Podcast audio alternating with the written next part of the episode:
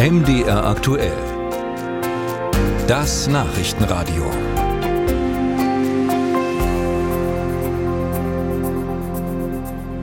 Der Herbst, der ist ja die Zeit, in der Atemwegserkrankungen wieder zunehmen. Vermehrt werden jetzt auch wieder Corona-Infektionen gemeldet.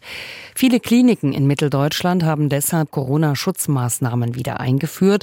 So müssten etwa im Klinikum Dessau Besucher wieder eine Atemschutzmaske tragen, so auch im Harz-Klinikum in Sachsen-Anhalt. In Thüringen wiederum haben die Helios-Kliniken an die Landesregierung appelliert, einheitliche Regeln zu erlassen, ob bzw. wie die die Krankenhäuser Corona-Schutzmaßnahmen anwenden sollen. Ein Erlass vom Land würde zum Beispiel bei der Durchsetzung einer Maskenpflicht helfen. Darüber wollen wir reden mit Cornelia Kliesch von der SPD. Sie ist die Vorsitzende des Gesundheitsausschusses im Thüringer Landtag. Frau Kliesch, brauchen wir denn jetzt wieder staatliche Verordnungen? Nein, also ich glaube nicht, dass wir aktuell irgendwelche staatlichen Verordnungen in Sachen Corona-Schutzmaßnahmen brauchen. Und und sind insbesondere auch die Voraussetzungen dafür schon seit Frühjahr diesen Jahres auch entzogen worden auf Landesebene.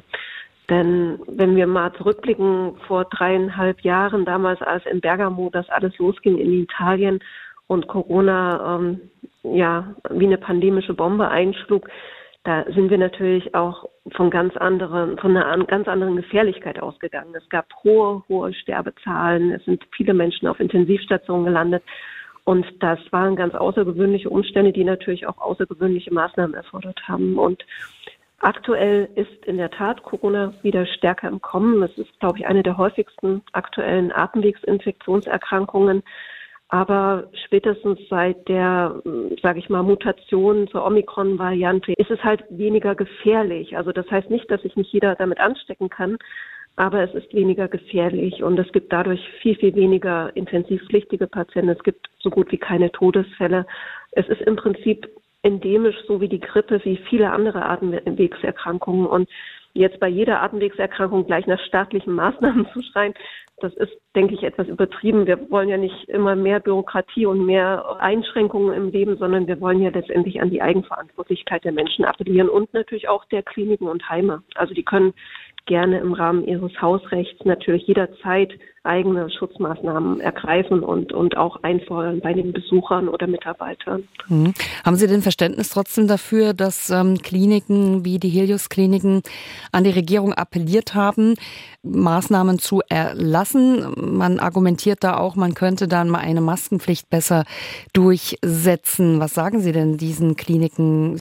Also ich finde, das ist irgendwie so ein bisschen ein bequemer Weg und äh, also im ersten Moment, ne, man, man drückt es irgendwie an andere Stellen ab, aber letztendlich ist es ja quasi auch der gesunde Menschenverstand. Also jeder in der Erkältungszeit achtet darauf, dass er ein Stückchen Abstand hält. Und ich finde, das sieht man in der Tat in der Öffentlichkeit auch mehr, dass Menschen auch mehr eine Maske tragen. Also ich gehe davon aus, wenn jemand erkältet ist und er sich trotzdem irgendwie unter vielen Menschen bewegt, dass er dann einfach auch aus reinem, sage ich mal, Verantwortungsgefühl äh, dann sagt, okay, ich setze mir eine Maske auf, damit ich niemanden anstecke. Und so jemand sollte natürlich dann auch nicht, wenn er schon krank ist und erkältet ist, ähm, zum Beispiel Kranke im Krankenhaus besuchen.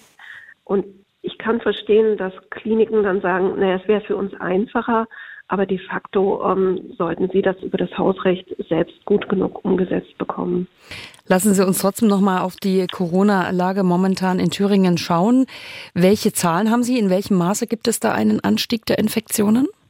Also ich habe aktuell keine ganz frischen Zahlen. Unser Ausschuss tagt auch erst nächste Woche wieder. Und ähm, wir haben allerdings den eigentlichen Corona-Punkt, den wir jedes Mal in unserer Tagesordnung in den letzten drei Jahren hatten, haben wir im Sommer, ich sage jetzt einfach mal, beerdigt und haben gesagt, wir müssen jetzt nicht in jeder Sitzung tagesaktuell informiert werden zu Corona, weil, wie gesagt, mittlerweile ist es eine Erkrankung unter vielen Atemwegserkrankungen.